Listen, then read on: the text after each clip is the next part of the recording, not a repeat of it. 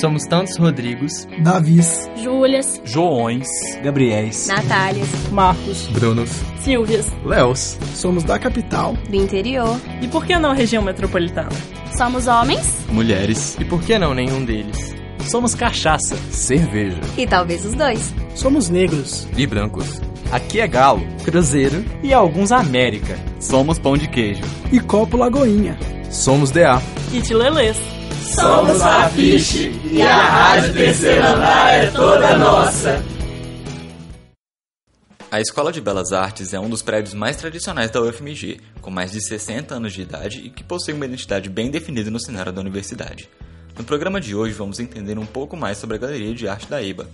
Para isso, a professora Brígida Campbell, do Departamento de Desenho e subcoordenadora do Centro de Extensão, nos conta alguns detalhes sobre a galeria. A Galeria da Escola ela é um espaço de experimentação e aprendizado para os estudantes da escola, né? Porque o, no campo das artes visuais e no campo das outras artes também, o momento da exibição, da exposição, é um momento muito importante, né?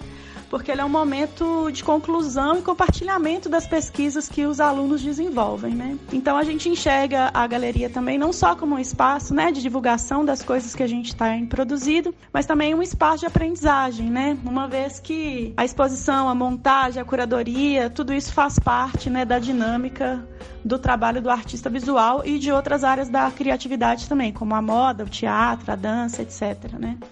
Por isso também a nossa galeria é muito, muito múltipla, né? A gente não tem só ali a obras de artes visuais, mas a gente também tem muitos outros tipos de apropriação ali também por estudantes e profissionais da moda, do teatro, etc., né? Do cinema, etc.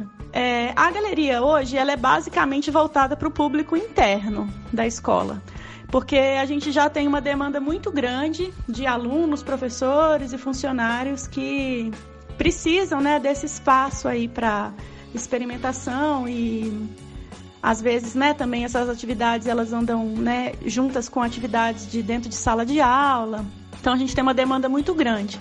Então a, a galeria hoje ela está muito voltada para o público interno, né, assim, a ocupação dela. Mas nada impede que outras pessoas também mandem propostas ou, enfim, façam propostas para a gente também de ocupação. Isso é super possível a gente ainda não tem uma política é, concretizada para esse tipo de, de participação. Porque a gente, como eu te falei, a gente já tem uma demanda muito grande já dentro da escola. Então a gente prioriza os trabalhos de dentro da escola e, e deixa um pouco isso de, de lado, mas nada, nada impede, né?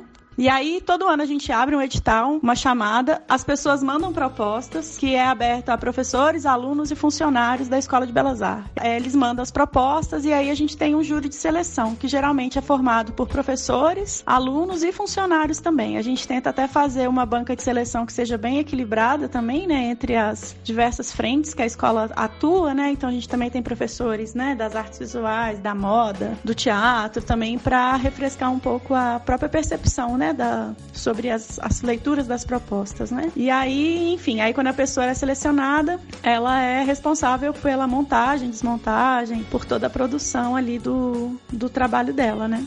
A artista e aluna Melissa Letieri, do 11º período do curso de Artes Visuais, teve uma de suas obras expostas na galeria e nos contou da sua experiência. Qual o significado para você de ter uma obra na Galeria da Belas Artes? Bom, acho que a primeira coisa é o currículo, né? Assim, é muito importante para o currículo, principalmente no meu caso, que foi uma exposição individual.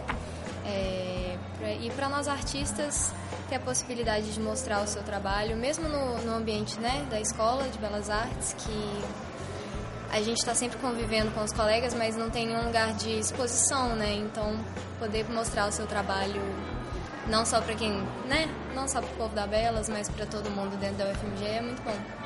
Como é que você determina o sucesso da exposição? O número de visitas influencia em alguma coisa? Ah, eu acredito que sim. É, nem sempre a pessoa que visita ela assina o nome dela, né? Mas eu tive uma repercussão muito boa nessa exposição, é, justamente por ser na entrada, né, na, da, da Belas Artes. Então muitas pessoas passam por lá. Eu acho que foi, foi bom, assim. Pegando o gancho, aproveitar que você falou do feedback, como é que você recebe esse feedback das pessoas? Professores te falam alguma coisa a respeito da sua, da sua exposição? Como é que funciona? tem momentos que você quer ser uma, uma pequena mosquinha, né, para escutar, assim. Geralmente os professores que você tem contato costumam te dar um feedback melhor, mas a maioria você tem que dar uma pescada, assim, escutar um pouco o que, que eles estão falando. Mas a maioria das pessoas vem e tem interesse em vir com o artista, conversar, falar o que, que eles acharam. Embora às vezes as pessoas fiquem um pouco tímidas, né, com um pouco de receio de falar certas coisas, elas costumam abordar a gente, assim, de forma positiva. Esse programa foi produzido, editado e apresentado por João Júnior.